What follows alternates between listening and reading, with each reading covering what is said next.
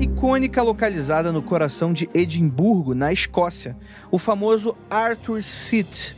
Arthur Seat faz parte de um antigo complexo vulcânico chamado de Grupo de Arthur Seat, que se formou há milhões de anos. A colina é a principal elevação do parque de Holyrood, um espaço verde que se estende até o palácio de Holyrood House, a residência oficial da rainha da Escócia. A origem do nome Arthur Seat é incerta, mas envolta em lendas e mitos. Uma das histórias sugere que o nome pode estar relacionado a Camelot, cidade e castelo sede da corte do lendário rei Arthur. E é nesse contexto que no dia 25 de junho de 1836, uma surpreendente descoberta é feita. 17 miniaturas de caixões feitas de madeira com tampas de design único. Dentro deles, uma pequena figura de madeira esculpida, algumas nuas e outras com vestimentas funerárias jazem sem explicação. E é no episódio de hoje que tentaremos desvendar o grande mistério dos caixões em miniatura e os seus seres míticos.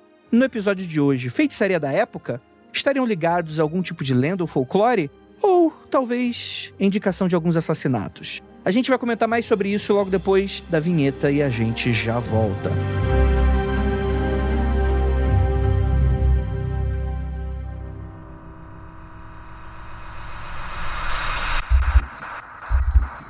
Não há nada de errado com seu áudio. Adentramos agora através dos seus sentidos. Estamos preparando você para o que vai acontecer nos próximos minutos além do que por tempo e espaço. O contato com algo além. Não conte para ninguém e nunca olhe para trás, pois este é Mundo Freak Confidencial.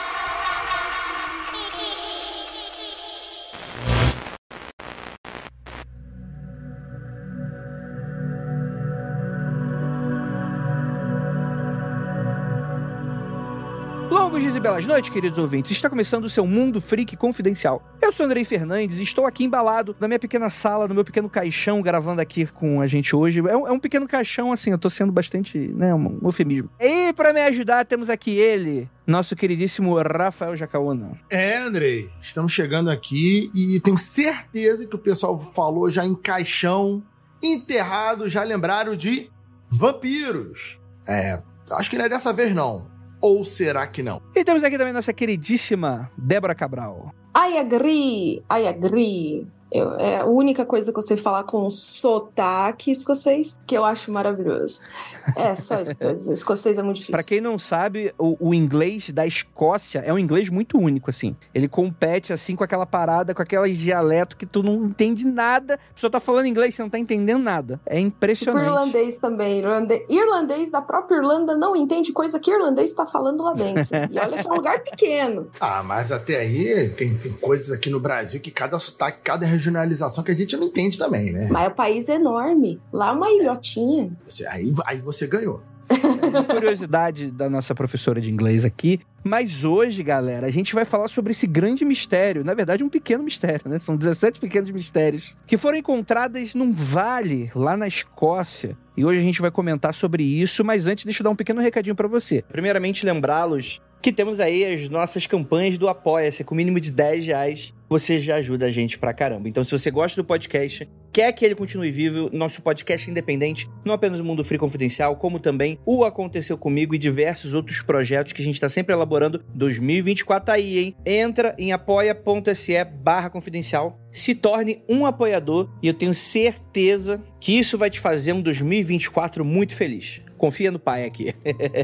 Gente, pra quem não sabe, tá dando mole. Eu tava fazendo uma viagem no mês de novembro, de que durou alguns dias, etc e tal. Eu tava fazendo a misteriosa, né? Além de evangélica, sou misteriosa, como diria o meme. É, eu fiz uma viagem pro Pará, né? Andei dando uma vasculhada ali nos interiores do Pará, coloquei nas redes sociais, né? No, no, nos meus perfis, né? Arroba sempre no Instagram ou no Twitter. E aí que tá. Eu tava fazendo ali As pessoas, Andrei, o que, que, você tá fazendo aí? O que, que, você tá fazendo aí? E eu só sendo esquivo, né? Mas agora acho que eu já posso falar, já que eu e a Ira fomos convidados, gente que é sócio aqui da Paratopia Podcast e Storytelling, nossa produtora de podcasts, né? Para fazer uma pequena conferência com o nosso amigo Ivan Mizanzuki, né? Eu fui lá entrevistar ele, então tinha lá um painelzão da Globoplay super maravilhoso e a gente começou a conversar do Leandro Boss e aí a gente fez a grande revelação que eu gostaria de estendê-la aqui a vocês que estão escutando o podcast. Caso vocês não sigam a gente nas nossas redes sociais, por isso que é importante seguir, gente. Vocês sabem sempre de início, né? Arroba Mundo Freak em todos os lugares, exceto no Twitter, arroba Mundo Underline Freak. A gente fez o anúncio tchananã, da série que estamos produzindo para Globoplay, Operação Prato.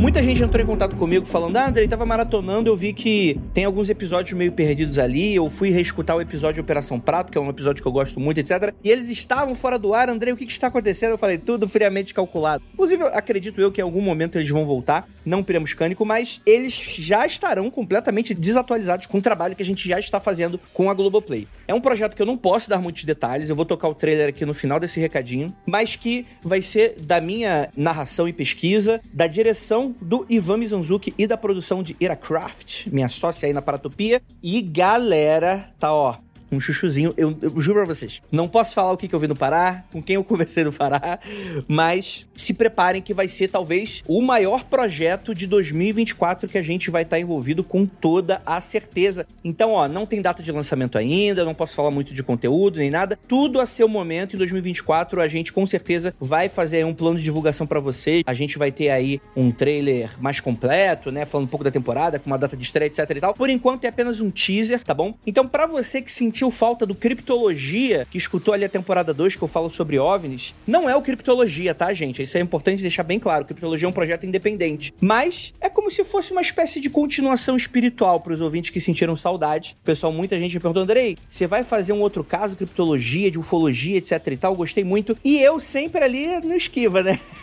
eu falei, ó, vai ter uma coisa legal aí que eu não posso falar ainda, né? E essa coisa legal chegou, já que estamos anunciando projeto podcast Operação Prato estreia em 2024 na Globoplay. Não sei onde vai tocar, não sei quando estreia, isso aí é, é papo para outro momento, tá bom? Então não, não encham muito meu saco, que eu realmente não, vou, não, não posso falar porque nem eu sei exatamente, né? Mas a gente vai dar aí o carinho que esse caso merece, na minha opinião, e vocês já sabem disso, que eu sempre falo por aqui, Operação Prato é, para mim, o maior caso de ufologia do mundo. Deixa Roswell no...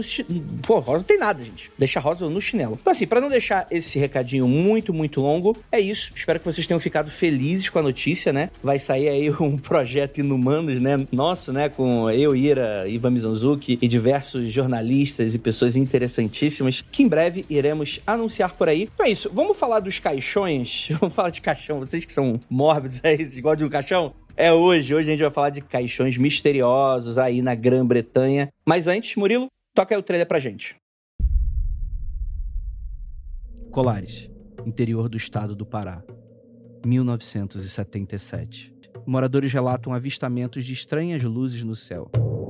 De acordo com os relatos, essa luz era capaz de chupar o sangue. E desde esse dia eu fiquei, eu tenho uma grande fraqueza no meu corpo. Por causa desses relatos, teve início uma das operações militares mais misteriosas da história do Brasil, a Operação Prato. Operação Prato, um novo podcast Globoplay estreia em 2024. Hey, it's Ryan Reynolds and I'm here with Keith, co-star of my upcoming film If, only in theaters May 17th. Do you want to tell people the big news?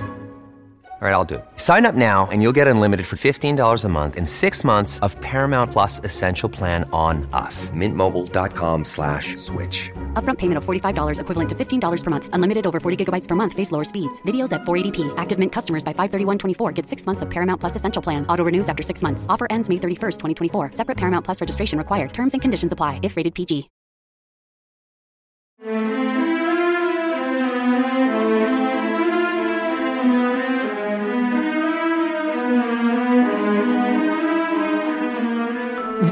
Voltar aqui para falar dos caixões em miniatura. Porque o ouvinte está se perguntando, tá, Andrei, mas qual é o grande mistério? Cara, eu particularmente acharia um grande mistério. Eu, do nada, tô fazendo uma trilha. Primeiro, começa. O grande mistério. O Andrei está fazendo trilha. O que que tá acontecendo? Né? Bateu a cabeça. A gente tem histórico do André fazendo trilha. abafa, abafa, abafa. Um dia, um dia, Rafael. Um dia, um dia a gente vai contar essa história aí. Um dia, quem sabe. Episódio 500 tá chegando aí. Vamos ver se a gente conta essa história algum momento aí. O que que aconteceu, né? Assim como muitos lugares históricos, né? Você tem essa região que é cercada de muitos mitos e lendas, como a gente falou, né? Tem essa relação meio intrínseca com as lendas arturianas. Lá pelo século XII, o rei escocês fundou a abadia de Holyrood no local, né? Inspirado por um acontecimento sobrenatural num sopé naquele lugar, né? Reza a lenda que, após cair do seu cavalo, estar à beira da morte, ele olha e vê um cervo que olha pra ele e ele vê, o rei vê, né? À vista uma cruz entre os chifres da criatura. O servo então se virou e partiu e falou: se fode aí. Mentira, ele não, fa- não falou isso, porque não falava, não falava português. E acaba meio que curando ele. É, Esse encontro, né, essa visagem acaba curando o rei da Escócia, né? E essa cena divina representa, inclusive, os brasões dos burgos de Canongate, né? Até os dias de hoje, essa cena icônica, né? E é interessante porque a gente tá falando aqui do século XII, né? Então a gente tá provavelmente, o Rafael vai me confirmar, a gente tá chegando aí no finalzinho da Baixa Idade Média, correto? Dá, não.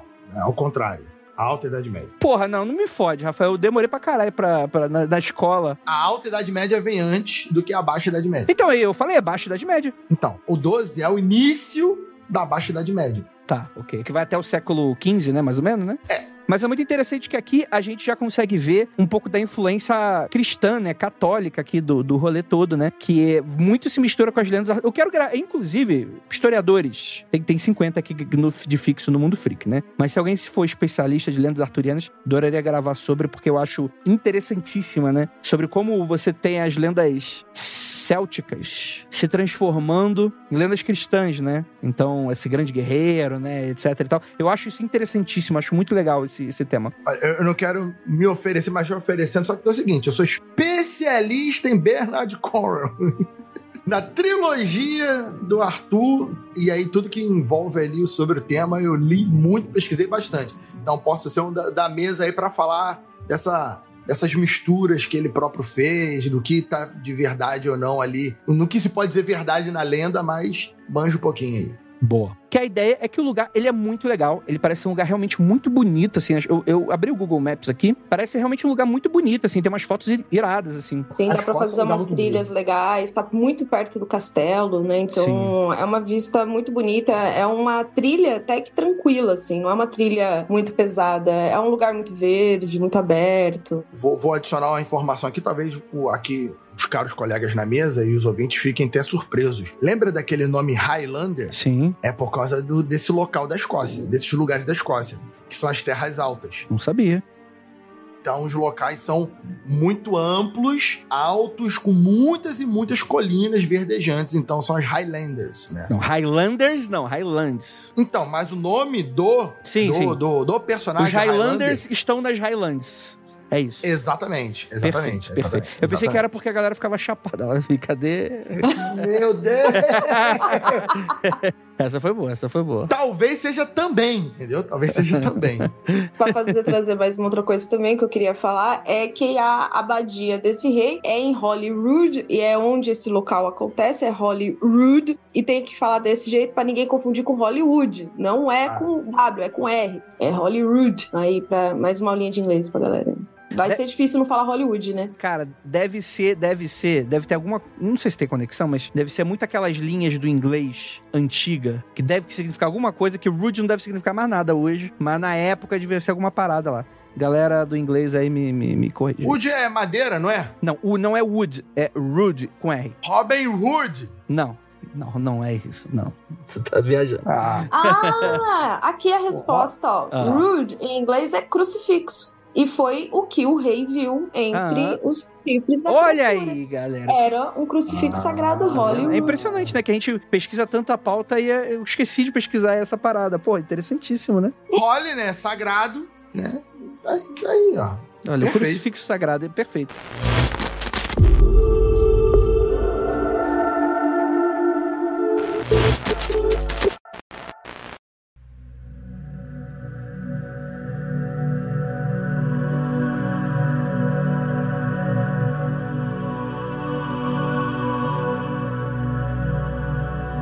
Naquele início de julho de 1836, alguns meninos estavam procurando tocas de coelhos na formação rochosa perto de Edimburgo, conhecida como Arthur Seat. Ao lado de um penhasco, eles encontraram algumas finas placas de ardósia e as retiraram. Lá encontraram uma pequena caverna e 17 caixões minúsculos, com 10 centímetros de comprimento. Dentro dos caixões havia miniaturas de figuras de madeira. Elas estavam vestidas de maneira diferente, tanto no estilo quanto no material. Havia duas fileiras de oito caixões cada, e uma terceira fileira iniciada, mas com um único caixão.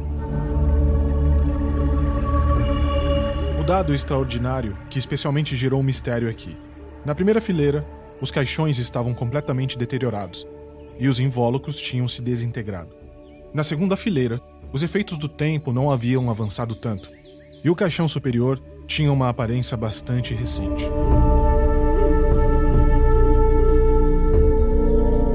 A ideia é que dia 25 de junho de 1836, você tinha alguns garotos que caçavam coelhos e se depararam com essa estranhíssima descoberta dos 14 caixões de miniatura esculpidos em madeira com bonecos do mesmo material de dentro. Cara, isso é muito misterioso, cara. Que parada é essa, né? Muito, muito, muito doido, né? E detalhe, o local, alguns podem falar, mas porra, o local tá líder de quando? Muito tempo. O local, ele é comum. Assim, tem várias fendas, várias pequenas grutas. Não é uma um super complexo de cavernas altamente explorado. É um local com vegetação tampando. Pelo que eu vi, era até meio difícil as pessoas perceberem que tinha uma fenda ali naquela, naquela parede, naquele paredão por causa de muito mato na frente, por causa de plantas agarradas na pedra. Então os jovens ali eles tiveram uma sorte, provavelmente, vamos dizer assim, de ver que ali tinha uma entrada, que ali tinha uma grutazinha. Sim, é importante saber que a gente está falando de garotos. É muito importante deixar isso claro. Porque eles encontraram 17 caixões. E os 17 estavam empilhados 8, e aí mais em cima 8, e o resto estava em cima, que era um só em cima. Era assim que estavam. Eles pegaram esses caixões e brincaram com eles. Dos 17, temos apenas 8 que sobraram, mas o resto foi tipo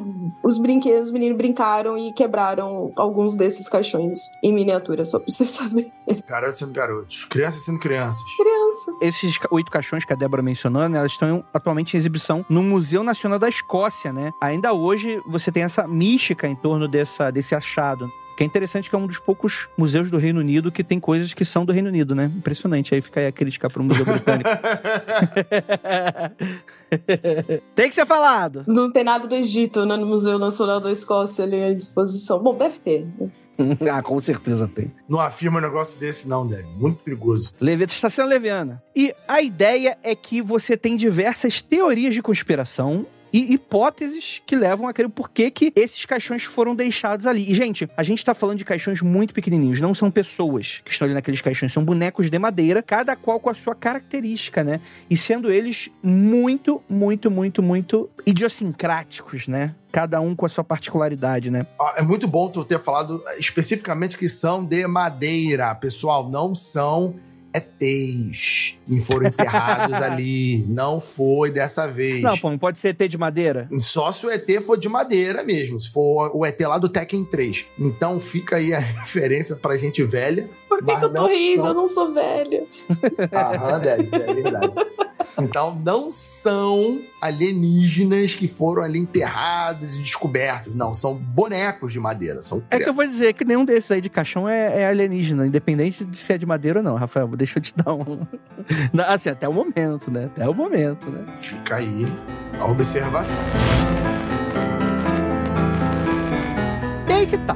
Dentro desses caixões, a gente tem essas pequenas figuras esculpidas que trajam roupas bem pequenininhas, feitas sob medida e colada nos seus corpos de madeira. E essas roupas eram muito delicadas e detalhadas e feitas com uma precisão e cuidado muito absurdo, o que dá ainda mais mistério pra essa coisa toda. Essa parada foi muito bem produzida. Saca aquele cara? Teve um cara no YouTube que ele fez um vídeo que ele ia sepultar um, um pacote de Doritos. Vocês, vocês viram essa parada? Não. Cara, então, a parada é, um youtuber, ele chegou e falou, cara, eu vou fazer uma parada que daqui a 3 mil anos vão achar e ninguém vai saber que porra que é. E vão achar que é um tipo de divindade. Meu Deus. É o que, que o cara fez. O cara foi no mercado e, e a gente vai acompanhando todo esse processo dele. Caralho, eu vi. Ele vai no mercado, ele compra um pacote aleatório de Doritos, aparentemente, né? E aí ele arma toda uma engenharia para sepultar aquele Doritos num caixão, em teoria, hermeticamente fechado de concreto. Então ele toma todos os cuidados do mundo para aquilo ser preservado da melhor maneira possível. Então imagina o seguinte: eu, eu vou falar logo no final do vídeo. Ele, ele enterra em algum lugar que só ele sabe que é, no meio da floresta. E aí ele tem um, imagine um caixão de concreto grande, assim. A, a impressão que dá é entre um, um, metro e meio a dois metros de, de comprimento. Ele não é quadradinho, né? Ele, ele é mais alongado, né? Ele é retângulo. E aí, dentro desse caixão de concreto, ele arruma, acho que algumas quatro hastes com molas que vão segurar o Doritos bem no centro do caixão, para o negócio ficar ali pendurado mesmo, para ele não ter algum tipo, alguma espécie de contaminação, por exemplo, né? E a ideia geral é que aquilo na cabeça dele vai ser preservado, porque também essas hastes, elas estão, elas penduram, na verdade, onde está o Doritos, meio que como se fosse um pequeno sarcófago de vidro. Uhum. para deixar o Doritos ainda, tipo, sem ar nenhum. Ele, inclusive, coloca vácuo ali o negócio para você não ter qualquer tipo de, né, de bactéria, possa sobreviver ali de alguma maneira, prejudicar a parada. A ideia Ele é... quer que as pessoas do futuro comam Doritos e vejam o que que é aquilo? Não, que- Pelo contrário, a pessoa vai falar: que porra é essa? E aí ele quer bugar, ele quer bugar os arqueólogos do futuro. É, imagina as religiões que nascerão graças ao Doritos, né, enterrado pelos nossos pecados. Isso deve ser uma mensagem. E mais eu vou te falar, o que, que vai acontecer com esse Doritos aí? Já aviso pra vocês, pessoal. É ritual. Tudo que os arqueólogos... Agora os arqueólogos vão ficar putos comigo, mas aqui tem... Estudei arqueologia, além de história. A maioria... A maioria não. Tudo sempre é ritual. Tudo que tu pergunta pro arqueólogo, pô, por que as pessoas faziam isso? Vai vir um arqueólogo e fala assim, a chance alta é de ser algum ritual da época. Tudo, a- todas as explicações são ritual, tá? Então, o Doritos foi um ritual. Mas era um ritual. Um ritual pra você comer tilho. Ritual de refeição. Exatamente, tudo, tudo é Era um ritual. ritual. Eu sempre gostei dessa explicação da arqueologia. Dava a impressão que eles sabiam de tudo. Os arqueólogos do futuro vão pegar, vão analisar, vão fazer lá as, as radiografias do futuro, vão analisar tudo que tem lá, vão ver os componentes químicos e falar: nossa, isso daqui é um negócio que causa 400 doenças diferentes. Isso provavelmente era uma arma química. Isso aqui eles matavam, mandavam pros seus inimigos. Se não é ritual, é arma, né? Mas deixa eu dar uma resolução aí, que a galera que viu o vídeo depois que foi lançado criticou e falou que não era pra ser enterrado naquele tipo de concreto e provavelmente aquilo nunca vai durar 3 mil anos. Então fica aí uma decepção. Todas as nossas teorias são jogadas para água abaixo. Mas enfim, foda-se. A engenharia civil nos vence novamente. Exatamente. Que é basicamente o que a gente tá fazendo com esses caixões, né? E eu vou falar que esses caixões não têm nem 3 mil anos. Eles, na verdade, datam de poucas décadas anteriores. Eu acho que a datação que eu acho que é do tecido é a mais antiga, porque o das figuras de madeira e dos caixões é ainda daquele mesmo século, só a roupinha que parece ser de 30 anos anteriores, como se as roupinhas foram feitas de um tecido mais antigo. Então, provavelmente as roupinhas já tinham sido feitas ou foram recortadas de alguma outra coisa. O que eu imagino que seja real, porque imagina que tal, não sei como é que funcionava a produção de tecido na Escócia no século 17, né? Então, provavelmente alguém pegou aquilo ali do lixo e reaproveitou de alguma maneira, ou tinha uma cortina, ou sei lá, uma coisa assim, né? Ou usou de uma roupa. As roupas antigamente, antes, ali, eram. As pessoas costumavam, na, década do século XIX, século XVIII, as pessoas costumavam passar roupas de pai para filho, de, de mãe para filha. Então, poderia ser um tecido justamente de uma roupa antiga e de repente já estava ruim pro uso e a pessoa usou, né? Usou para fazer essas roupinhas em miniatura. É, e essas roupas, elas são diferentes mesmo. Você vai ver, tem um que é xadrezinho verde e amarelo, uma coisinha assim, um outro que é quase inteiro de algodão cru, assim, são tecidos diferentes de fato, assim, não é tipo o mesmo tecido que a pessoa usou e fez todas as roupinhas pros bonequinhos, é, tem roupas diferentes pra cada um. É um tipo de cuidado que realmente não parece de alguém que tá querendo fazer uma prenda, por exemplo, né? Do tipo, ah, Uhum. sei lá, fazer uniformizado e tal. Parece realmente ter algum tipo de significado oculto, né? Isso é interessante porque os detalhes são muito diferentes entre si, né? Porque, por exemplo, uma das figuras que, que vão colocar caroço nesse angu aqui é o tal do Charles Fort, né? Que ele é um colecionador, escritor, ele coleciona coisas estranhas, assim, é um americano, e ele fala que não, não tem como falar a origem ou o propósito de, dessas estruturas estranhas, né? Que foram montadas, né? E infelizmente também, como a gente falou, mais da metade foram destruídas. E a imprensa local, incluindo o Edinburgh Evening Post e o The Scotsman, alegam que os objetos, né, eles foram fabricados para causar e angústias. Vamos falar que são, são jornais próximos da época, tá? Não são jornais de hoje. Porque esses jornais eles vão associar essas imagens a algum tipo de bruxaria, tentando fazer mal para alguém. Sabe boneco voodoo? Eu vou fazer de alguém que eu não quero que dê bem, né? Que eu quero o mal. É a versão pânico satânico da época. É. Mas sou contra essa teoria e eu falo depois o que, que eu acho dessa teoria. Perfeito, perfeito. Não, mas é, é, que a ideia geral é que quando essa teoria começou a circular, né? Vários moradores começaram a sentir efeitos sinistros dos feitiços, né? Ah. É, mas. então, tipo assim, parece. Aparente. E assim, a gente tá falando aparentemente, gente, porque. Vamos lá, a gente tá falando aqui do, de 1830 e tantos, né? Século XVIII. 1800 século XIX. Século XIX. Perfeito. Século XIX, gente. É isso aí. Um dia eu aprendo. A gente tá falando aqui do século XIX, né? Então, os relatos, eles são muito, muito, muito precários, assim, né? São, tipo assim, alguém falou que tal primo da pessoa começou a passar mal depois que, que viu essa parada, né? Então, tem um pouco dessa mística relacionado à bruxaria, né? Cinco anos depois, né, o jornal The Scotsman relatou que um bar local, às vezes, era visitado por um... Olha que louco os boatos das coisas, né? O, tinha um local, um bar, que era visitado por um cara que era meio doidão. Sabe o doidão da vida? Vila, saca? Doidinho de bairro. O doidão da vila. É, é, é, Ele é descrito na linguagem ultrapassada na época como louco. Ele, é ele era o cara, o louquinho, né? E esse homem havia desenhado uma série de pequenos caixões com datas escritas embaixo dele. E o jornal acreditava que esse cara seria um possível autor desses pequenos artefatos, embora tenha concluído que isso poderia ser apenas uma estranha coincidência. A questão é que ninguém sabe se esse cara existiu, ninguém sabe se esse cara frequentava esse bar, se ele realmente fez esse desenho, ou se alguém realmente questionou isso em algum ponto, porque de fato, sei lá, você atribuir isso para alguém, sei lá, vamos dizer assim, dentro da crença local que não batia bem, é um negócio muito complexo, talvez, para tipo, sei lá, para qualquer pessoa fazer, inclusive sozinha, né? Sim, a gente está falando de 1836. A gente está muito para trás, né? O, o, Charles Fort, ele morre em 1932. Então você vê que, tipo, é muito tempo atrás. E essas notícias e esses jornais relatavam coisas sem fonte, só com essa forma do tipo, dizem que alguém está relacionado a isso. E essas são as notícias que a gente tem da época. Isso aí, mais uma prova histórica, empírica, que o, o clickbait já vem de muito, muito tempo atrás. A fake news não nasceu no século XXI. Nunca. A chamar atenção com notícias esdrúxulas e polêmicas assim é normal. Não deveria ser feito, mas é normal. Não à toa, a gente não tá falando aqui da Inglaterra, é óbvio, né? Mas de um lugar bem próximo, né? Mas vamos lembrar que a Inglaterra é o berço da imprensa marrom, né? Que é essa coisa do tabloide, do The Sun, né? Essa coisa do tipo assim, é aquilo que até o Mib zoa, né? Numa cena lá que ele vai numa, numa banca de jornal e fala: Ó, você quer saber notícia de alienígena? Uhum. Né? Do, do que você precisa investigar? Você vai aqui pegar só esses tabloides aqui, que é tipo assim, ah, havia criatura no esgoto, né? tipo, é umas paradas meio assim, né? Um reptiliano comeu meu cachorro, né? Por aí. É verdade.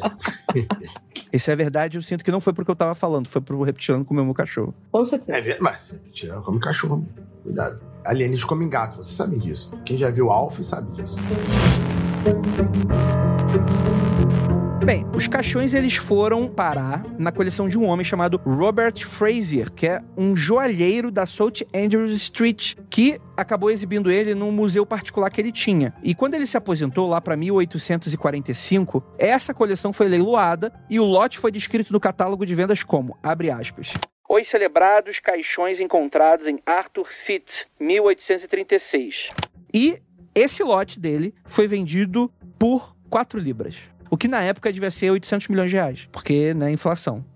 Mas, mas eu imagino que também não seja, seja talvez uma quantia alta, mas não seja tão alta assim também, né? Não é uma parada de um milhão. Talvez não dê pra um milhão de, de libras, né? Talvez, sei lá, se fosse fazer na conversão de hoje, lá, eu ia dar um chute muito aleatório, então não vou fazer essa conversão, foda-se. Meados do século XIX, ou sei lá, 10 dólares dava para fazer muita coisa. Muita coisa que eu digo assim, dava para viver três meses, assim, de salário, salário. Não, 10 dólares. Mais, será que não mais? Talvez mais. Depende só do, do, padrão de vida da pessoa, mas dá para viver com um certo conforto de 10 dólares. Então a Libra tu pode achar que é o equivalente. Digamos que, vou chutar também aqui, mas daria para viver alguns meses aí, dependendo do estilo de vida da pessoa, com algum conforto. Daria para comprar alguma coisa bem cara, ou viver com, com, com alimentação maneira ali durante várias semanas, com 4 libras. É, é, legal que isso aí foi totalmente baseado no Instituto do Miro, né?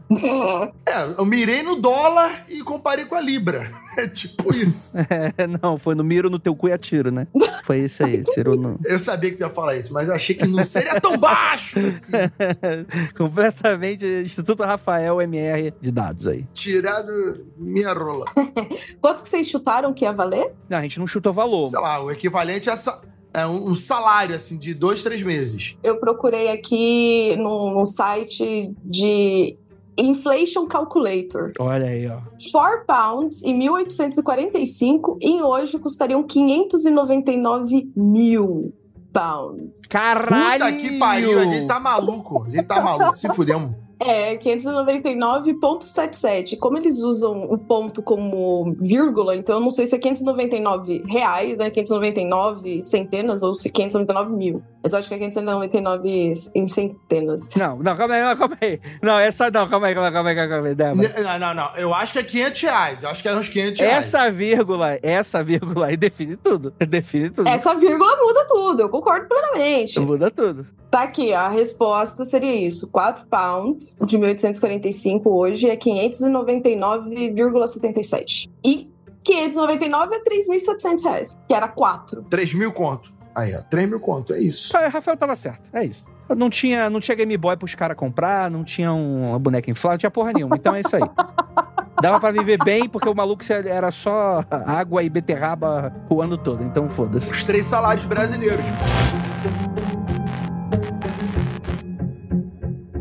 Mas a questão toda é que daí, desse colecionador, esses objetos foram passando de mão em mão até chegar em 1901. Foi quando chegou oito bonecos doados para o Museu Nacional da Escócia, por sua então proprietária na época, a Christina Cooper de Dumfriesshire porque é isso, parece nome de personagem RPG. Aí é uma coisa que eu não sei se eu vou discordar da Débora, porque eu já não sei dessa informação. Aqui a gente consegue ver que existem os oito bonecos. Sim. Eu não sei se eles foram quebrados na hora que eles foram encontrados ou se eles foram se deteriorando através do tempo, através de todo esse processo secular, né? É, eu sei que as crianças quebram alguns. Então, dos 17 chegam oito pro museu, mas as crianças sim quebraram alguns. Tipo, isso já era um relato. Já da... deram uma, uma sacaneada. Né, é, tipo, ah, esses daqui já era, já, sabe? Eu não sei quantos que foram. Ah, tem maior cara de ser um bonequinho de madeira, muito típico da época, inclusive. Então as crianças devem ter achado só que eram bonecos. Sim. E aí a cabeça do boneco desse pra cair deve ser dois palitos. Porque né? é um palito segurando. Ah! Quase literalmente. Então a criança. Ih, cabo, cabeça. Então, e provavelmente, ao cair a cabeça, elas jogaram fora. Poderiam ter guardado e tal. Mas... A gente não precisa ser muito criativo uh, do poder destrutivo de uma criança. Com coisas que são até bem seguras, inclusive. É, né? Não existe nada à prova de criança quando a criança é atentada o suficiente. Sabe aquelas crianças com o dentezinho de torto de, de, de, chupeta, saca? Essa aí, bicho, ninguém segura. Aquela dentição. E com, e com camisa sem manga do Tasmania, essa aí ninguém segura, bicho. Se fosse essa que tivesse encontrado os caixão, não tinha sobrado nenhum. Corta, o Andrei tem uma foto exatamente com essa roupa que ele falou. Né? Não, que era do Baby da família Dinossauro. Então.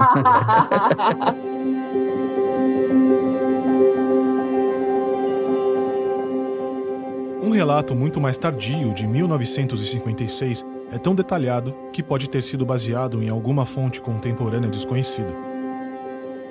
Ele acrescenta que a descoberta foi feita em 25 de junho de 1836, em um local com cerca de 30 centímetros de altura e 46 centímetros de largura, aberto com colheres de pedreiro.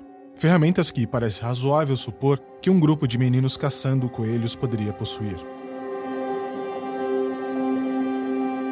Os caixões sobreviventes foram recuperados no dia seguinte pelo mestre da escola dos garotos, Sr. Ferguson, que era membro de uma sociedade arqueológica local. Os caixões ainda não tinham sido abertos, mas Sr. Ferguson os levou para casa em um saco naquela noite, sentou-se em sua cozinha e começou a levantar as tampas com uma faca. Tem o Chapman, que era um repórter local que obteve a informação e essa informação permanece bastante desconhecida, onde você tem um relato que ele é muito. ele não é descrito o suficiente até o momento pra gente achar de onde que esses objetos foram tirados do local, né? A gente não sabe exatamente como. A gente sabe que era o início de uma gruta, talvez muito rasa, não era muito profunda, e que tinha uma, uma espécie de tampa que protegia os bonecos. Mas até aí a gente não sabe exatamente em qual local eles estavam, né? As crianças ou nunca levaram o pessoal até lá, ou provavelmente até levaram, mas isso não ficou marcado pelo tempo, né? Então a ideia é que houveram buscas na região mostrando que o, dois mestres da escola, chamados Ferguson, que trabalhava ali naquela com arqueologia, né? Trabalhando em Edimburgo em 1836, o George Ferguson como professor da Edinburgh Academy e o Findlay Ferguson como professor de inglês e matemática em Easter Duddingston. E pelo relato do Chapman, explica como alguns dos caixões foram sair das mãos dos meninos para um dos professores. Então existe um pouco desse relato, mas esse relato é meio esquisito eu vou falar por quê, ouvinte. Tem um relato que parece ter circulado oralmente na época dessa região, que foi inclusive registrado por um correspondente do jornal Notes Carries, que ele fez uma matéria intitulada O Lugar de Sepultamento de uma Fada. O que aumentava ainda mais um, esse mistério, assim, da onde que o cara tirou essa informação com essa porra é fada, né? Mas daí ok, né? É algo que pode entrar dentro da especulação. Segundo fontes contemporâneas, os caixões não foram encontrados em uma caverna na encosta do, de Arthur City. Na verdade, era uma espécie de fenda nas rochas, né? Como se fosse uma fenda natural, uma caverna, uma gruta também é natural, mas enfim, mas na verdade era meio que um, né, um rasguinho ali na, na rocha, né? Então, eu entendi exatamente isso e eu, na minha idiotice aqui, eu não, não sou muito do geologia, eu acho que seria a mesma coisa, assim, mas eu entendi que tem uma diferença, pela essa explicação que você está dando, entre uma fenda na rocha, uma, um rasgo na rocha e uma caverna ou uma gruta. Mas no meu entender leigo, eu achava que era a mesma coisa. Tem um buraco na parede, é a caverna. Não, mas aí. Mas é o tipo de coisa que eu acho que adiciona na mística. Quando você fala que é uma gruta, você não sabe o quão profunda é essa gruta. Você não sabe que tipo de coisa a mais tinha nessa gruta. Algum tipo de vestígio. Sim. Se a gente tá falando sobre algo que já tá muito próximo do raso da rocha, então provavelmente é uma coisa que seria tipo uma santa que a pessoa coloca ali numa trilha, por exemplo. É, exatamente. Né? Que seja, tipo assim, um pouquinho mais cobertinha, a pessoa coloca ali para proteger. Não é o tipo de coisa do tipo uma caverna dos tesouros, né? Das maravilhas, né? Das fadas, né? É, tem muito mais mística em volta na caverna. Você pode imaginar ah, aquela caverna enorme, com aquela luz que cai em cima, exatamente, nos caixãozinhos, igual a espada do rei, sabe? Essas coisas. Se dá para você ir longe, assim, quando é caverna. Agora, quando é um buraco que alguém foi lá, colocou as coisas e tapou, e aí é onde tá, dá pra você entender, né? Por ser uma fenda, aí ficaram as oito, oito deitados, oito em cima e um em cima, para formar lá os 17 escondidinho na, na fenda ali. Aí você vê que já é muito mais provável que seja só um humano e não algo místico das fadas. Tanto que o The Scotsman, como a gente tá falando aqui, o jornal, né? Ele fala, ele descreve qual era essa tampa, né? Ele fala que eram três peças finas de pedra de ardósia cortadas em forma rústica nas extremidades superiores em formato cônico e colocadas de maneira a proteger o interior dos efeitos do clima. Agora, aonde esse jornal tirou essas informações, a gente não faz a mais puta ideia. Pode até ser verdade, mas a gente não tem essas evidências, tá, gente? A gente tem também um registro no chamado Catálogo de Continuação da Sociedade de Antiquários da Escócia. Deve ser uma galera com reuniões agitadíssimas, muito legais. Pelo menos uma dessas ardosas foi rudemente moldada como a pedra de cabeceira de um túmulo. Quando elas foram removidas, havia uma abertura quadrada de cerca de 12 polegadas, na qual estava 17 caixões, formando duas fileiras de oito cada e uma terceira iniciada, mas incompleta. Como se o trabalho tivesse sido deixado no meio do caminho. Como ou a pessoa morreu, ou desistiu, ou então é, é, as peças foram encontradas antes de serem terminadas, talvez. Cada um dos caixões continha uma figura em miniatura da forma humana, esculpida em madeira, com os rostos particularmente bem detalhados. Eles estavam vestidos da cabeça aos pés em roupas de algodão que normalmente formam os últimos trajes dos mortos. Os caixões têm cerca de 10 centímetros de comprimento, com formato regular e esculpidos em uma única peça de madeira, com exceção das tampas, que estavam pregadas com grampos de arame e pinos de latão comuns. A tampa e os lados de cada um são profusamente enfeitados com ornamentos de pequenos pedaços de lata e inseridos na madeira com grande cuidado e regularidade. Mas por que caralhos a quantidade de informação detalhada aqui nunca tinha aparecido antes? A gente não sabe, né? Parece ser uma informação bem arbitrária em dado momento, né? Mas é o que a gente Ou tem. jornalismo investigativo ali por parte do, do pesquisador, entendeu? Entendi. Vamos, vamos supor também que ele correu atrás, entrevistou os pais, as crianças, foi no local, achou um local possível. Pode ser tudo. A gente não tem exatamente a, o histórico dessa pesquisa dele. Ele só tem as informações que foram publicadas. Então não sabemos exatamente qual é a procedência. Isso é verdade. O único estudo mais sério realizado nesses caixões de fadas, como ficaram conhecidos, indica fortemente que todos datam após 1800, como eu falei lá no início do podcast, né? O trabalho foi realizado por Allen Simpson. Caralho, parece que eu falei Alien Simpson, não. Tipo, Allen Simpson, ex-presidente da Royal Scottish Society of Arts, né? E atualmente é membro do corpo docente de História e Clássicos da Universidade de Edimburgo. Então você vê que é uma história que é bem da região. É tipo, sei lá, foi achado em Belfor Roxo, foi estudado pela Universidade de Belfor Roxo, saiu pelos jornais de Belfor Roxo, né? Exato. É uma parada muito interessante, né? Exato, exato. É muito específico, assim. É muito do tipo, essa é história nossa local. Eu acho isso muito legal. Mas aí eu também vou falar o seguinte para vocês. Isso é muito comum também, historicamente falando, porque imagina que a concentração populacional e estrutura de jornal, acadêmicos e tal, não deve se espalhar por grande vastidão na Escócia no século XIX e nem no começo do século XX. Então, devem ter pouquíssimas universidades, sabe? Talvez em Edimburgo tivesse apenas uma na época, então todos os estudos seriam feitos no único lugar que deveria ter. Né? A gente não está falando nos dias atuais que devem ter outras, várias opções.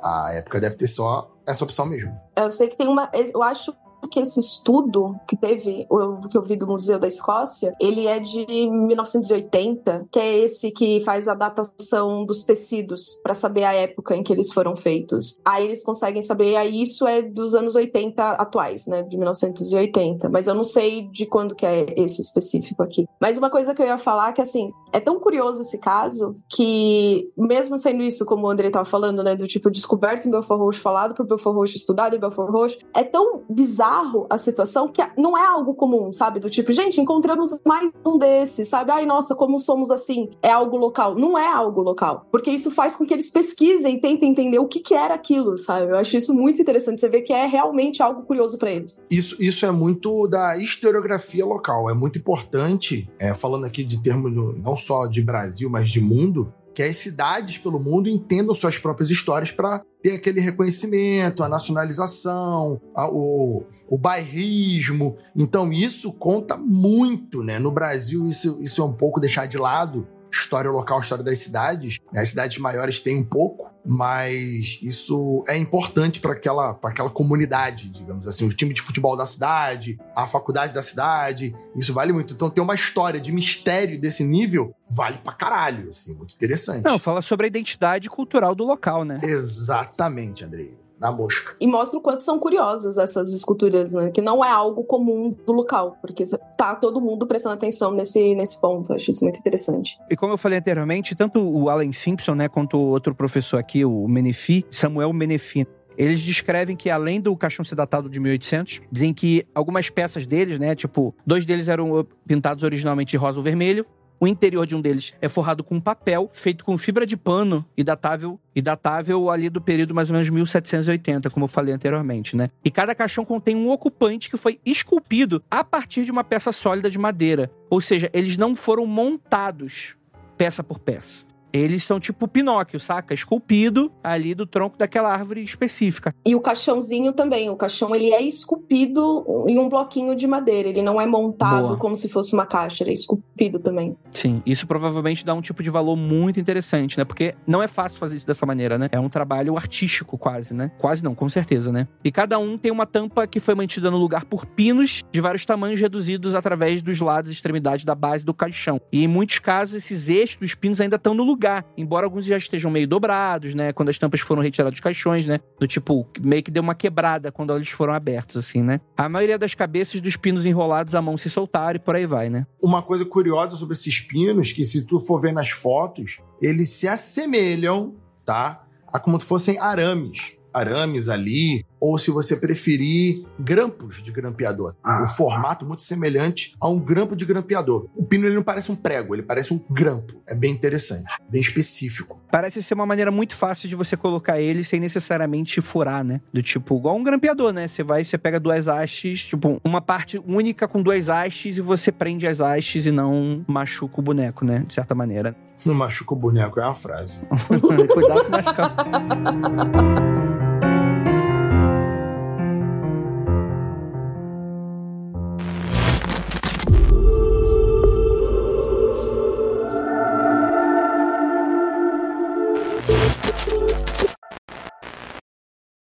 Wyndham Hotels and Resorts makes travel possible for all.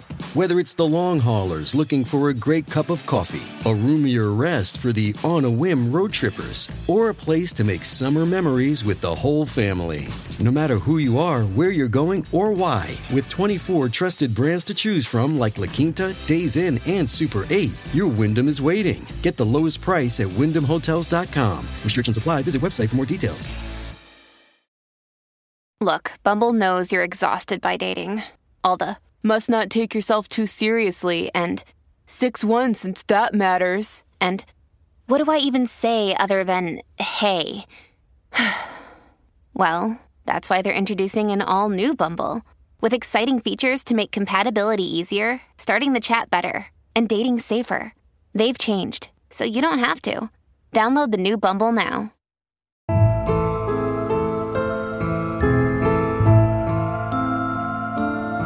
A gente entra então nas teorias. O que, que seriam esses caixões? Vamos para a primeira, que são das vítimas de Burke e Hare, que a descoberta dos caixões foi próxima a notórios assassinatos que aconteciam em Edimburgo, que foram cometidos por William Burke e William Hare. Eles tinham uns problemas com os Williams ali na, naquela região naquele tempo, né? Eles eram conhecidos como ladrões de corpos, né? E a cidade era um dos maiores polos de estudos anatômicos da Europa, do qual se fa fazia com, obviamente, cadáveres, né? Mas em determinado momento começou a faltar corpo para estudo. Então adivinha o que aconteceu? Exatamente, tiveram que tananã, né?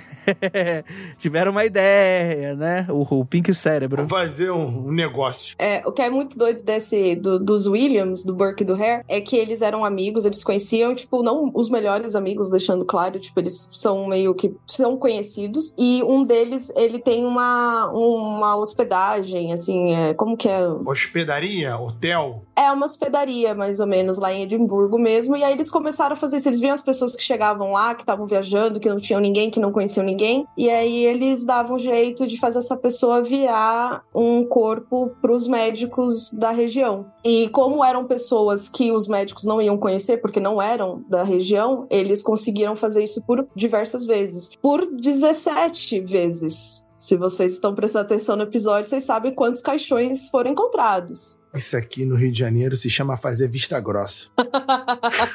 eles foram descobertos porque eles resolveram pegar o cara que era o. aquela pessoa da cidade que tem necessidades especiais, todo mundo da, da cidade sabe quem é. Ele era um cara meio conhecido por ali e tal. Eles mataram esse cara e a mãe dele, a tia dele, eu não lembro necessariamente. No dia da que o pessoal tava estudando os corpos, eles viram aquele cara e falaram assim: pô, mas esse daqui não é o cara lá, o que que tá acontecendo? Por que que ele tá aqui? E aí começaram a investigar, chegaram neles e aí eles foram enforcados. Essa é a. Acho que são os primeiros serial killers da Escócia, se não os primeiros, mas um dos primeiros. E aí a universidade ganhou mais dois materiais de trabalho. Sim, um deles foi dado pra isso, sim.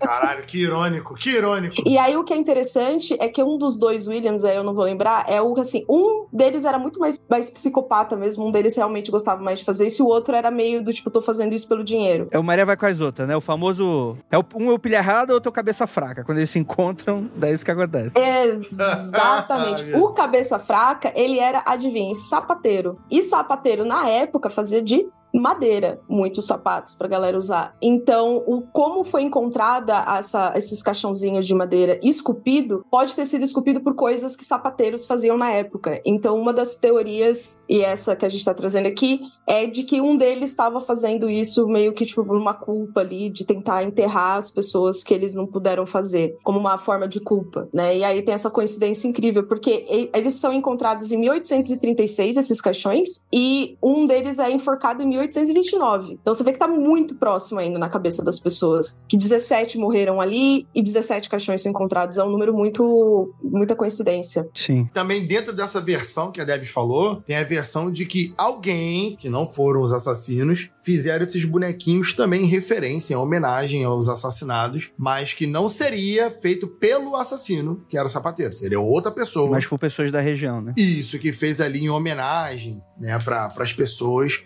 e aí depositou o bonequinho ali. A segunda teoria fala sobre essa, esse propósito maligno, né, de, de, bruxaria, mas eu acredito que seja uma teoria muito fraca porque você não tem qualquer outro tipo de evidência, né? Você não tem um nome, a atribuição, não tem uma parte orgânica para ligar a pessoa, tipo um cabelo, né, alguma coisa assim, né? E além disso, como você vai usar as coisas de bruxaria, se você vai fazer algo para fazer o mal, já que as pessoas da população estavam se sentindo num momento sinistro e sentindo coisas ruins de alta bruxaria sendo feita, ia ter sido feito algum dano para aquele bonequinho, sabe? Como a gente pensar em um boneco do cheio de espinho e tal. Sim. E não tem nada disso. Então, assim, não, não teria como ter sido feito um ritual maligno para aquilo, sabe? Então não faz sentido na bruxaria ter um ritual. Eles estariam espetados, eles estariam queimados, eles estariam quebrados. Exato. Não, eles estavam inteiros. Justamente com nome, porque é algo que precisa ser ligado àquilo, né? Ou um cabelo, ou o um nome entalhado, ou escrito com tinta. Alguma coisa que faça um pouco dessa ligação. Porque quando a gente tá falando sobre, vamos dizer assim, é, esse arquétipo mágico da coisa toda, né? Existe um pouco dessa coisa da magia simpática, que é você fazer essas atribuições para fazer esse elo entre as duas coisas, né? Então, por exemplo, tem, fica aqui a recomendação, o Rafael falou do, da trilogia do Arthur, do Bernard Cornwell, que eu acho que inclusive Bernard Cornwell merece também um episódio do Mundo Freak, mas eu vou citar aqui o nome do vento, né? Que é o início de uma trilogia do... Ah, maravilhoso. Que justamente, assim, é, é uma fantasia, tá, gente? Então aquilo ali não existe daquela forma, né? Mas é interessante que ele usa o conceito de magia simpática como num livro de fantasia, que é algo que realmente existe no mundo real, essa crença, né? Do tipo, sei lá, você vai, você tá com um problema de cabeça, você come uma noz, porque o noz tem formato do cérebro, né? Se, pô, você tá fra com fraqueza, anêmico, você come o quê? Beterraba, porque, pô, beterraba faz aquele líquido vermelho, então você associa o sangue, né? Então existe um pouco dessa lógica de você fazer certas ligações, né? O ser humano é isso, né? O ser humano, ele pega sinais aleatórios e, e praticam essa parada. Às vezes dá certo, né? Porque muitos, muitos, provavelmente, em algum momento ali, algumas dessas paradas deram certo dessa maneira. O ser humano precisa que coisas façam sentido. Ainda mais quando tá falando de comida, né? Quando tá falando de comidas desse tipo, geralmente essas comidas, assim, só pra gente contextualizar por que funciona ou deixa de funcionar. Geralmente são comidas que não eram todo mundo que comia né? Nós, beterraba. Sim. Você não tinha essa não tinha um mercado, um hortifruti, né? Não tem essa variedade. Sei lá, tipo, a, a sua cidade plantava mandioca, então começa a porra da mandioca o ano todo, caralho. É claro que vai ter uma variação. Alguém vai pegar um outro tipo de raiz, ou vai pegar, vai ter um fruto ali que você vai conseguir numa época do ano, e aí vai estar, tá, a variedade é muito pouco, né, Rafael? Exatamente. Então, quando você tá falando sobre um médico ou uma simpatia para comer coisas específicas e a pessoa muitas vezes melhorava a saúde, duas, duas opções básicas. Uma, porque ela tá comendo melhor e aí a saúde dela melhora. Ou duas, era uma doença passageira que ia passar depois de algum tempo. Mas ela vai fazer essa ligação que tem, comeu aquilo ali e melhorou. E aí funciona isso. Sim. A colher de prata, por exemplo, né? Como sendo aquela coisa que protege a comida. Você vai ter, por exemplo, o próprio caldeirão da bruxa, aquela coisa do, da comida feita na panela de ferro para pessoas doentes, né? Então você solta um pouco do ferro ali na comida, né? Então dá um pouco desse propósito mágico. Então, assim, você tem várias dessas ligações. E a própria boneca é um contexto milenar, assim, do uso de bonecas para princípios ritualísticos, não só para propósitos malignos, mas também como altares, né? Você vai fazer ali uma representação daquela divindade, daquela deidade, e por isso até faria sentido a gente falar aqui de povo fado mas ainda assim a gente ainda não tem uma evidência muito concreta disso. Não sei se faria sentido você colocar roupinha de gente num povo fada, por exemplo, ou se você poderia fazer aquilo de outra maneira, né? Porque em dado momento, se é uma religião, mesmo que não organizada, você tem as crenças locais e simpatias locais. Então, se aquilo não se parece com nada do que é feito, então provavelmente não é. A não ser se é alguém vindo de muito de fora com uma, com uma crença muito alienígena e que vai ali fazer uma parada que é muito diferente. Mas até aí também não tem evidências disso, né? É exatamente o, o ponto que a gente o que eu acho que isso não faz muito sentido, porque as pessoas que estudam aqui a região falam que isso não está relacionado a rituais da região, sabe? Tipo, isso daqui não existe nos rituais de bruxaria daqui, nos livros de bruxaria daqui, nos registros históricos que você vá fazer um caixão inteiro de madeira, colocar uma roupinha, isso daqui não, não tá em nenhum lugar. Então não é da região esse tipo de coisas. Talvez alguma bruxaria faça isso, mas não lá. Aí vale a pena falar aqui a tempo, né, da galera da ufologia, é que os bonequinhos são tipo ser humano, tá, gente? Eles não são diferenciados, não. Eles seguem um estilo de arte que remete a pessoas. É, parece um boneco humano, né? É, parece um boneco humano. É, um, um Ken, vamos dizer assim. Um Ken feio. É, que. Quem feio. Quem feio. Antes que alguém comente que pode ser uma representação de visitante de outro mundo, tal, tal, tal. Não necessariamente, eles não estão com capacete, eles não têm cabeças de tamanho diferenciado, não, não tem nada que pareça um equipamento alienígena, não tem nada disso. Também não remete a nada de outro planeta, porque a gente nunca viu ninguém de outro planeta, a gente tá assumindo aí coisas aí de, né, cabeça grande, capacete. Olha, olha só, aí, aí não, aí não, aí você me ofende. Será que eles usam capacete também? Os dois caras numa moto que vai te assaltar. É isso que eles estão fazendo. Os antigos astecas preveram Não. os dois caras numa moto, é isso. Mas nessa época aí seriam dois caras num cavalo. É diferente. É um, é um pra montar o cavalo, o outro pra dar flechada, né? Isso aí, perfeito. Exatamente, é o assalto. Perto da Inglaterra, então, porra, imagina a quantidade de, de flechada que tu levava em cima. O Robin Hood, tu acha que assaltava como? Ah, perfeito, Rafael. Aí você me pegou muito no argumento. Aí não tem nem. Fechou. Porra! Fecha aqui. Ele era o cara da moto que vinha com arco e o, e o João Pequeno vinha de cavalo, porra, entendeu? Caralho, assim, pelo amor de Deus. Perfeito. É, é- é exatamente assim, inclusive, que o Robin Hood acontece. Exatamente isso. Ah, eu vi isso aí acontecer no filme. exatamente, exatamente. O João Pequeno. Como é que é? O João Pequeno, não. O, como é que é o nome do rei lá? O, não é o Coração de Leão, o do, do filho da puta. O do filho da puta. Qual é o outro lá? O, não, tem o, o, o ruim, né? Ah, não lembro qual. O bom é o Coração de Leão. O ruim era. Todos.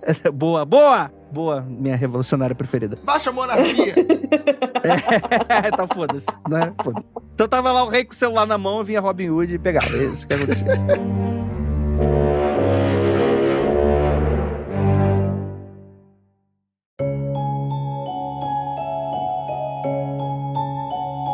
Próxima teoria aqui a gente tem o tributo a marinheiros perdidos, né? Existe essa teoria que esses caixões representavam marinheiros que foram perdidos no mar e não tiveram um enterro apropriado. Reza a lenda que esses pediam suas esposas para enterrar pequenas efígies, caso não retornassem e fossem perdidos no mar. Sou contra. Sou contra essa teoria. Porque não era algo comum da época. Se fosse coisa do tipo, ai, gente, nossa, encontramos outro negócio de outro barco que outras, sabe, outras viúvas fizeram. Aí todo mundo fala, ah, mais um. Mas não é o caso. Então, assim, talvez sejam viúvas de um lugar muito específico que foram pra Escócia e lá resolveram homenagear os seus falecidos, mas não, não que sejam da Escócia, sabe? E aí, essa é a, o porquê que essa não é uma, uma hipótese, sim uma teoria. É verdade. Essa aí não. Deveria ter muito mais desses tipos de encontros, desses relatos, de coisas achadas dessa, do que uma única parada, porque é cultural elas fazerem isso, porra. Exato. É, e assim, né, a região lá de cima é uma região tranquilíssima para navegar, né? A gente sabe ali que lá é bem sossegado para navegar, não é tudo plano, não tem penhasco, desfiladeiro, não tem assim mar suave. Assim, se fosse algo comum, que é comum, um barco quebrar e afundar e tudo mais, eu acho que seria mais comum a gente ver esse tipo de coisa na Escócia. Próximo aqui é das bonecas das guerras radicais de Edimburgo de 1820. E eu vou muito pular os, as piadas com skate aqui, porque a gente gastou todo o nosso tempo com as piadas de, dos caras do, do cavalo aqui. Ai, meu Deus do céu. Bem, qual é, qual é dessa teoria, gente? O escritor escocês-americano, o Jeff Nisbet, sugeriu em 2018 que as bonecas encontradas no caixão estão relacionadas com a Guerra Radical de 1820. O que, que é isso? Após tecelões e outros trabalhadores lançarem protestos em Edimburgo sobre suas condições de trabalho, três dos líderes, o James Wilson, o John Bard e o Andrew Herd, foram cruelmente executados, enquanto outros 20 foram transportados para a Austrália. Caralho, ok, né? A Austrália era presídio, né? Então foram foram jogados para um grande presídio. E os guardas eram cangurus, você acredita? Olha que doideira. Os guardas eram cangurus. Caralho, Andrei, na moral, hoje tá muito engraçado. Canguru, cara, desculpa. Ouvinte, desculpa. Esse podcast. Esse podcast não vai ficar muito longo, ele é, esse caso é bem curtinho, estamos tentando fazer aqui. André pedindo desculpas genuínas, gente, desculpa.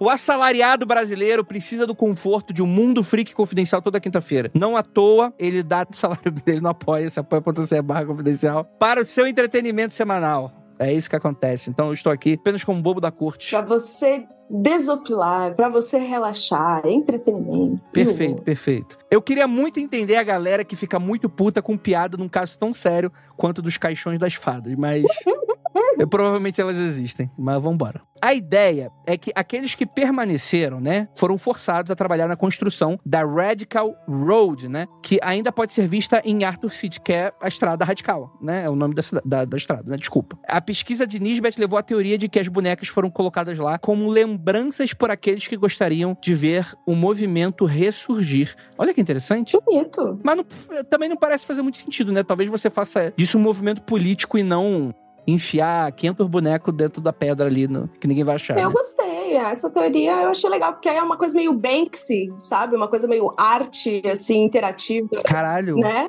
Verdade. Só tem um problema. Esse negócio de vamos ressurgir a arte. Vamos esconder aqui, muito bem escondido, ninguém achar. No local sinistro. Esse é o meu protesto. Porra, entendeu? Aí complica, entendeu? Mas negócio de meter o boneco em buraco é tranquilo. Mas vamos falar das nossas teorias. O que, que você acha, Rafael? Cara, eu fico com a teoria, com, com a ideia lá dos assassinatos. Eu acho que, que é uma coincidência muito interessante. 17 vítimas, 17 corpos. E aí eu fico na dúvida real se foi o cara com culpa que fez esses ca caixãozinhos enterrando ali pra meio que se, se perdoar, digamos assim, ou se foi alguém que fez em homenagem às vítimas. Tem uma coisa interessante sobre os corpinhos da, dos bonecos, que até onde eu vi seriam 17 corpos masculinos. Né? Seriam todos meninos. Ah, eles estão com roupinha, eles estão com calça, né? Eles não estão de vestidinho, né? É, são roupa típica masculina. E eu não sei se foram 17 corpos masculinos. Não, eles mataram homens e mulheres. Então. Então aí dá, dá, uma, dá, uma, dá, dá uma fraquejada. E também porque é muito mais fácil fazer vestido. Assim, as costureiras do Brasil que costuram roupinhas de Barbie, sabem? Que é muito mais fácil fazer um vestido pequenininho que uma calça pequenininha pra pôr. Porque é um bonequinho de 10 centímetros. A minha avó me falou isso uma vez. Eu tinha um, um bonequinho do Ken, do Street Fighter. E aí a roupa dele rasgou. E aí minha avó falou assim: Eu vou fazer uma roupa pra você. Eu falei, tá, avó, faz uma calça vermelha pra ele. Ela falou: não pode ser um vestido, não. Olha aí, ó. Quebrando as barreiras de gênero. Aí eu perguntei por quê. Aí ela disse que era mais fácil fazer um vestido Com certeza. do que fazer a calça. Eu falei, pô, vó, mas ele usa calça e kimono. Aí eu mostrei o personagem pra ela, ela, tá bom, vou fazer pra ele. Aí ela fez um kimoninho, um vestido e uma calça pra ele. Mas ela perguntou se podia ser um vestido que era mais fácil, né? É muito mais fácil, gente. É um negócio de 10 centímetros. Então fica aí essa, essa minha dúvida se foi o cara fazendo essa homenagem, né, por peso na consciência, ou se foi alguém que ficou triste com a notícia, com o caso, e aí ficou na dúvida, de repente, se eram homens ou mulheres que tinham morrido, e falou: ah, vou fazer tudo masculino aqui, porque é isso aí. Show de bola. E assim, a gente não tem a- as outras, né? A gente só tem oito, né? A gente não sabe se as outras, talvez uma delas estivesse de vestidinho, a gente não sabe, né? Pois é. Tipo uma, uma esmurfete. É, do- do- É porque os outros bonecos sumiram, né? Nove bonecos Sim, sim, sumiram, sim. quebraram. Então não se sabe se eram. se tinham mulheres entre esses bonequinhos, representações femininas. Sim. Não, eu acho que seria uma evidência absurda, né? O fato de não terem mulheres é interessantíssimo, né? Então diz que talvez um pouco da posição social do que, que esses bonecos estão tentando representar, né? A posição social política, dessa manifestação artística, né? Vamos colocar dessa maneira, né? Eu acho dessa da, dos marinheiros, eu acho ainda menos válida quando você lembra que os tecidos eram diferentes, sabe? Do tipo, eu acho que marinheiro, não pirata, mas marinheiro, usava meio que uma roupinha, né? De marinheiro, assim. Então, não era mais fácil ter todas iguais, sabe? Tipo, todas roupinhas da mesma cor e tal, e não diferentes do jeito que eram. Então, eu acho muito estranho essa dos marinheiros, assim. Eu não. mas essa daqui eu acho que é a que menos provável. É interessante, né? De fato, parece ser uma parada bem manifestação artística, né? Porque se você tá cumprindo tabela, do tipo, ó, morreram 15 pessoas ali do sindicato tal, ou 15 marinheiros foram perdidos ao mar, você não vai ficar preocupado em colocar roupinhas diferentes nele. Uhum. Tipo, você não vai ficar preocupado em fazer tamanhos diferentes, jeitos diferentes, caixões diferentes. Você vai fazer a parada porque, pô, por mais que seja uma homenagem, porra, é uma homenagem, não é uma parada artística, né? Você, às vezes você colocar a parada artística pode até conotar mal, assim, né? Você pô, termina logo essa porra aí, pô, para de ficar colocando frufru aí, a porra que eu preciso colocar ali pro, pro ritual ali dos 15 marinheiros, 17, sei lá, 20 marinheiros mortos. Não, né? É uma coisa nesse sentido, né? Parece ser artístico. Apesar disso, eu entendo que parece algo meio ritualístico, porque eu acho que também a posição do local é importante. Mas eu não acho que tem alguma coisa a ver com magia negra. Nem parece algo feito de com fadas, porque, novamente, se era uma crença local, parece ser alguma coisa muito específica de alguém. Tipo, uma expressão artística muito específica de alguém. Eu tenho uma nova teoria. Hum. Minha teoria era que era um, um pai que sabia esculpir coisas, estava fazendo bonequinhos para os seus filhos, afinal de contas. Porra, não, não, Deb, não. Calma! Você vai falar. ah, vai, É, é entretenimento e humor. Calma que não vai ser triste, vai ser bonitinho, presta atenção. Ah, tá, então tá. Calma, é bonitinho. E aí ele faz os bonequinhos pro menino brincar e coloca eles numa caixinha. Pra ficar tudo bonitinho. Porque o pai gosta de fazer as coisas na caixinha. Ele quer fazer a caixinha. E aí o menino vai e guarda ali, porque ali ele acha que vai estar seguro, entendeu? Fala assim, vou esconder aqui nessa fenda que ninguém vai achar. E eu venho, eu pego os meus bonequinhos e brinco sozinho. E aí um monte de criança foi lá e achou. E brincaram com os bonequinhos dele, quebraram alguns e o molequinho ficou sem graça de falar que eram dele. Tá aí. Essa é a minha, minha teoria. Que susto, pensei que tu ia falar que o pai fez os bonequinhos e aí a criança morreu. e aí ele falou: Porra, já tem uns bonequinhos feitos mesmo. Vou pôr meus 17 filhos aqui, um pra cada. O foda dessa teoria é porque tem caixão, né? Eita, que Geralmente tu vai fazer brinquedo pra criança, tu faz uma caixa pra criança guardar todos os brinquedos. Tu não faz Ao mesmo tempo. uma né? caixa individual pra cada corpinho. Isso. Parece que tá assim, ó, filho, são vampiros que eu fiz pra você, hein, meu filho.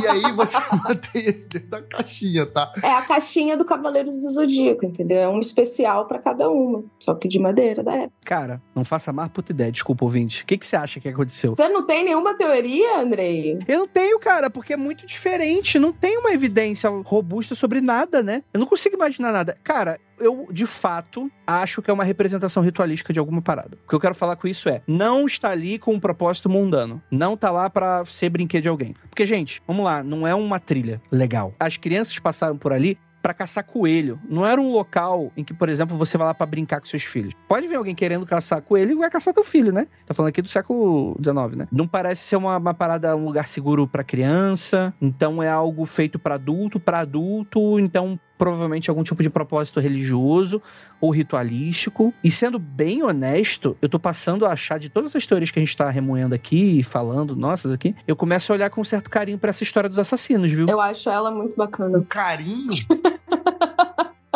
Então, dessa, dessa teoria sobre os, os Williams, tem a, a mulher de um deles, né? Ela era a dona da, da hospedaria. E ela sabia do que estava acontecendo. E ela afirmou de todos os jeitos que ela não era envolvida em nada, que, tipo, ela não sabia e ela não sabia. E, assim, as evidências mostram que ela sabia sim e ela talvez tenha participado. Do tipo, ela chegava para as pessoas e descobria que elas vinham de outros lugares, ela já dava um chazinho para a pessoa dar uma desmaiada maior, sabe? Então, tipo, existem essas teorias. Então, se o Jaca tá querendo encontrar alguém que não seja um dos dois Williams e que conheça a história e tem um pouco de remorso, talvez seja ela. Hum. Ela é uma, uma candidata boa. Eu não vou saber se ela é a mulher do Burke ou do, do Hare, eu não lembro muito, faz um tempo que eu vi essa história. Mas ela estava envolvida nos casos. Eram duas esposas, né? Uma delas não fazia ideia do que estava acontecendo mesmo, e a outra era a dona da, da hospedaria. Cara, eu passo a achar essa história com realmente mais atenção. Porque se a gente for parar pra pensar, propósito ritualístico não necessariamente é um propósito mágico. Ritual é um conjunto de práticas que você faz para determinado assunto. Um ritual pode ser você levantar, tomar um café, tomar aquele banho, escovar o dente, sempre daquele mesmo lado, de começando, dar um beijinho no cachorro, no papagaio, e sair de casa para ir trabalhar. Isso é um ritual também, né? Então, acho que é o, é, é o sentido de que é um propósito ritualístico funerário. Porque, apesar dos apesares, o caixão é um elemento simbólico muito presente e é o que a gente não tá falando aqui até agora. Então, existe um pouco dessa coisa do enterro, né? É, o que tira também um pouco dessa coisa de ser coisa para criança, né? É, tinha ardósia também, né?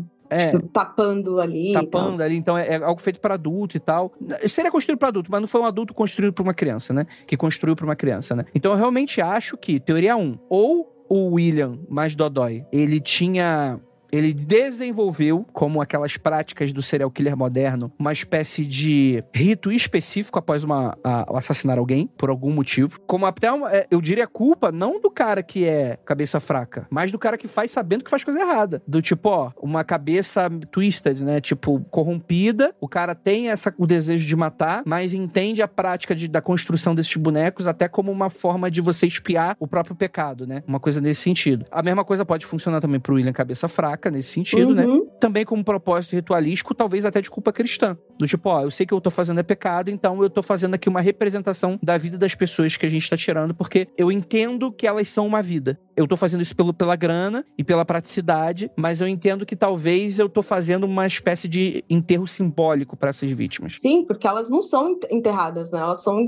é, dissecadas no, na, na, universidade, né? Então é importante, eles perdem isso, assim. Sim, então, exato, exato, exato, exato, né? Você tá cumprindo o dever, né? A primeira morte é, é muito no acidente, assim. É um cara que morava com ele, com um desses Williams, morava lá, ele era inquilino, tipo aquelas pessoas que faz, que sube a loca, sabe, a propriedade. Ele morreu hum, de causas naturais, esse cara. Aí o William foi chamar a polícia pra, né, gente, morreu um cara aqui, vocês podem vir pegar o corpo. E aí os caras cobraram dinheiro para vir tirar ele. Tipo, eles não quiseram fazer de graça, sabe? E aí ele assim, não, pera, o cara tava me devendo aluguel, eu tenho que pagar para tirarem ele daqui? Aí ele teve a ideia, ele vendeu o caixão, ele fez o caixão, colocou um monte de coisa lá dentro para fazer peso, pros caras levar e enterrar, pegou o corpo e vendeu. Porque, esse cara tá me devendo dinheiro, sabe?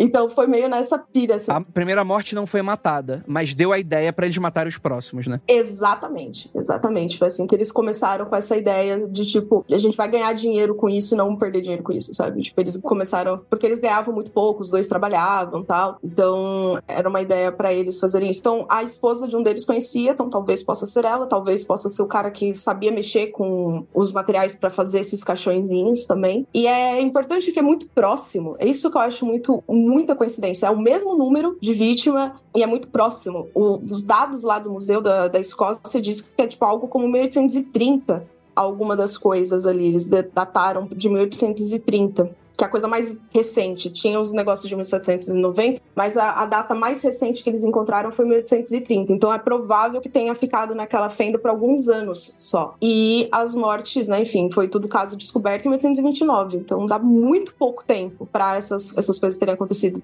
Talvez um familiar de uma das vítimas também tenha feito em homenagem. Não tem como saber. Sim, sim. Não, não, de fato é um propósito ritualístico. Mas eu acho essa teoria mais interessante mesmo. Com certeza, com certeza. Não, é, eles estavam sendo enterrados peronomútil, né? Do tipo, eu preciso enterrar. Uhum. Não pode ser em qualquer lo local. Eu vou tentar fazer talvez até uma mistura de. Eu vou enterrar no local mágico para ser, tipo assim, pro. Pra, tipo assim, já que eu não enterrei de verdade, meio que eu vou construir essa mentira com um propósito simbólico ainda maior, né? Não sei. Aí entra, Andrei, por, essa, por esse argumento, o local ser especial, ser essa lenda do rei Arthur. E o que, que tem na lenda do rei Arthur? Agora eu vou sacar aqui. A lenda do Rei Arthur diz que o Rei Arthur voltará. Então temos aí, de repente, o local, porque até aí enterrar podia enterrar no quintal de casa, mas escolher o local. Arthur City é porque a lenda arturiana diz que o Arthur um dia vai voltar e vai conquistar os seus inimigos, né? Vai vencer, vai trazer a glória e tudo mais. Então seria talvez esse local escolhido com essa intenção de ser um local mágico, com a ideia de que as pessoas vão viver para sempre e tudo mais. Então tá aí. Tá aí, essa teoria é boa.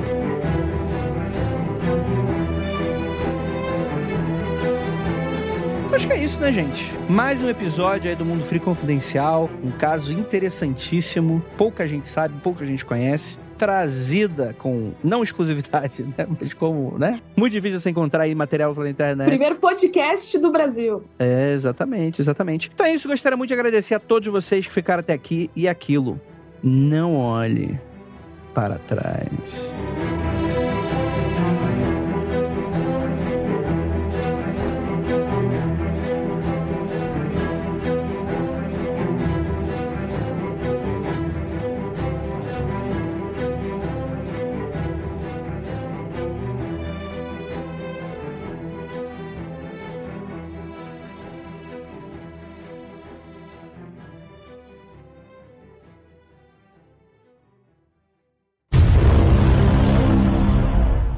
A teoria também do homem surdo. Que essa teoria, ela fala o seguinte, né? Que teriam essas bonecas que pertenciam a um homem surdo que visitou as instalações de um tal Senhor B em Edimburgo, em duas ocasiões diferentes, e tinham deixado três caixões com datas de 1837, 1838 e 1840 em um pedaço de papel. Dizem que antes, pouco antes da descoberta dos objetos, o homem retornou à loja do Sr. B, franziu a testa e saiu furiosamente. Dizem que o homem apareceu em uma série de funerais familiares, todos ocorrendo nessa data, olhou de maneira hostil para os presentes e saiu furioso do local. Qual é a lógica, né? Os caixões em miniaturas estão em exibição permanente no... Calma aí. Eu não entendi essa teoria. Eu acho que alguém faltou um parágrafo aí. Eu não entendi essa teoria. Tipo, Seria o uma tradição de morte, é saiu isso? e- Acho que é uma tradição de morte do, do- do surdo. Eu acho que ele tá de fazendo morte na do base do surdo. rancor, assim. Ele foi vendo as pessoas que ele não gostava, fez uns caixõezinhos pra cada uma, de uma forma Caraca, bem imagina o emo. rancor, hein? Mas calcula o Uma rancor. forma. Olha, olha o rancor, ele esculpiu Não tinha Do- nenhuma com gruta. A gruta surgiu com com a energia do cara ali, né? do puro rancor deste homem. Ele saiu furiosamente, visitou muitas, muitas, muitos funerais. Esse cara tava, tava. Ele era o emo da época. O verdadeiro gótico. Mas vamos falar das nossas teorias. O que, que você acha, Rafael? Até aqui e aquilo. Não olhe para trás. Porque dois caras num cavalo está vindo. Uma besta na mão. Ai, meu Deus do céu, cuidado. Boa, galera. E Eita, eita, eita, eita. é o Burke, que é o, o, o mais. Mas eu tava tentando lembrar como que era Lodge em português. Lodge é, é Esse alojamento. aí. Alojamento? Então Eu acho era que é esse aí. Porque aqui foi traduzido erroneamente como loja para os maçons. Ah, é- ah, ah, ah, sério? É. Aqui da maçonaria é loja maçônica, mas na verdade é Lodge. Masonic Lodge. Este programa foi produzido por Paratopia Podcast Storytelling.